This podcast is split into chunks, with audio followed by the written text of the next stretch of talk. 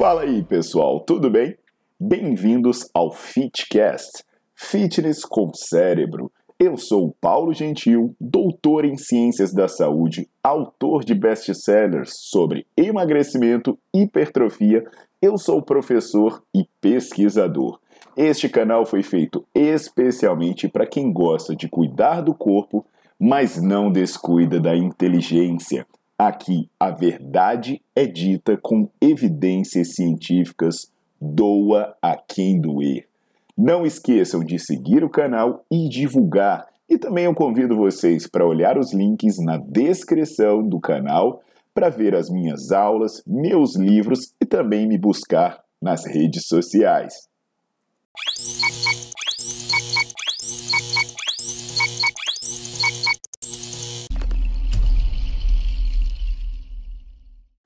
Aí, pessoal, tudo jóia? Paulo Gentil aqui para falar sobre agachamento, mas uma perspectiva um pouco mais ampla do que a gente fala normalmente. É, no tocante à execução, como fazer a execução do agachamento, né? Uma dica simples para você ter mais resultado e até você ter menos risco, tá legal? É, então, antes de seguir aí, já deixo aquele pedido para dar o like no vídeo, para botar para seguir o canal, para acompanhar as novidades que eu trago por aqui.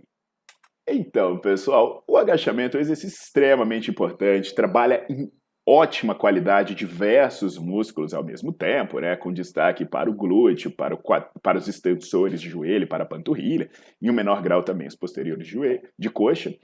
É, e aí sempre fica uma dúvida com relação a como fazer, até onde descer a amplitude de movimento de se colocar. O que, que a gente já sabe é que a amplitude de movimento é uma variável muito importante para os resultados.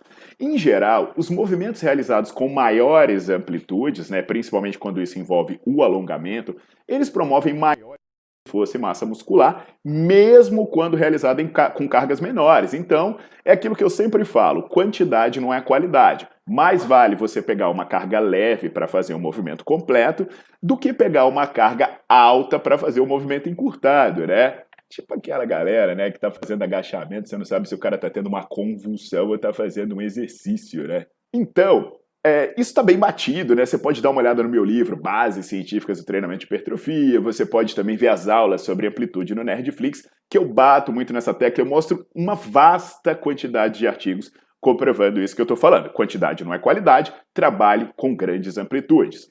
No entanto, quando a gente fala sobre amplitude, é, normalmente a gente fica focando em ganho de força e massa muscular. Aí tem uma galera que fala: ah, mas e a funcionalidade? Ah, mas isso não lesiona, isso não dá problema. E a transferência para outras atividades, que eu não uso agachamento profundo no meu dia a dia, né? Coisas do tipo. Então, o que, que eu vou fazer aqui? Eu vou trazer um estudo, né, que vai ficar na legenda para você ler depois e conferir, que comparou é, quatro grupos fazendo agachamento. Um grupo fazia agachamento completo até a coxa tocar a panturrilha ou promover uma retificação severa na curvatura lordótica. Dois fazia o agachamento paralelo, com a coxa paralela ao solo, que dá ali seus cento e tantos graus. Três fazia o agachamento parcial, aqueles 90 graus, né? Ou quatro, que era o grupo controle. Esse estudo ele durou 10 semanas. E os grupos seguiam o mesmo programa, sabe? Eles faziam as mesmas quantidades de séries, a mesma quantidade de repetições e a mesma carga relativa. Então, por exemplo, qual é a carga máxima do agachamento completo? Então, vamos fazer com tantos por cento. Qual é a carga máxima do paralelo? Vamos fazer com os mesmos tantos por cento. Qual é a carga máxima do parcial? Os mesmos tantos por cento. Ao final, o agachamento completo trouxe melhoras em todos os parâmetros avaliados e essas melhoras em geral eram melhores do que nos agachamentos com restrição de amplitude.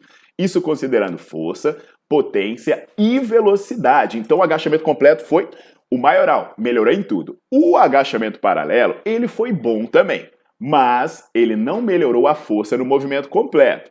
Então perceba, ele melhora até uma amplitude, mas na amplitude que você não treina, você não tem benefício. Agora, o agachamento parcial feito a 90 graus não melhorou nada, não trouxe nenhum, dos bene nenhum benefício nos parâmetros avaliados. Mesmo quando você pensa na melhora do sprint e do salto, né, que seria de imaginar que o agachamento parcial ia trazer algum benefício, isso foi melhor para o agachamento profundo. Agora vem a melhor parte.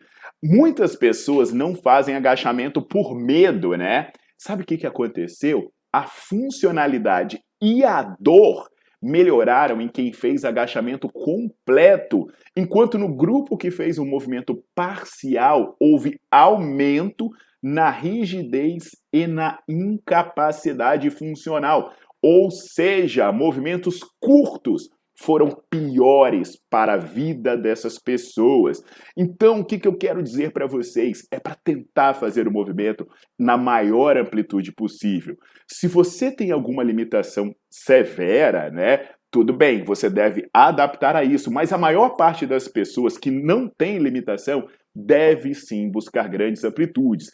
E, por favor, observe o que são limitações reais e o que é terrorismo biomecânico ou preguiça ou incompetência do profissional de ensinar o movimento, já que a maior parte das pessoas ela pode agachar tranquilamente, desde que ela seja competentemente treinada e supervisionada.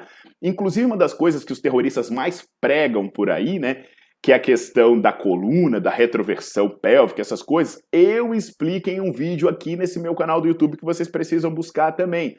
Então, se você está tendo problema em fazer o movimento completo, procure um profissional competente para ajustar o que, o que precisa ser feito, seja encurtamentos, desequilíbrios, é, é, é, enfraquecimento de algumas musculaturas, para voltar a fazer esse movimento completo. Movimento parcial não é funcional. E ter medo de movimento, a chamada cinesiofobia, é pior ainda. Entendido, pessoal? Então vamos agachar bem e vamos agachar com amplitudes adequadas. Lembrando, feito com acompanhamento e supervisão de um profissional. E reforço, confere a aula sobre retroversão pélvica que vocês vão entender muito do terrorismo que se prega por aí. Entendido, turma? Então, passa lá no meu site para ver o meu livro de hipertrofia e ver minhas aulas também no Nerdflix, bem baratinho por mês, você tem acesso a quase 100 aulas falando sobre muitos temas importantes, inclusive sobre amplitude de movimento e seleção de exercício. Até a próxima!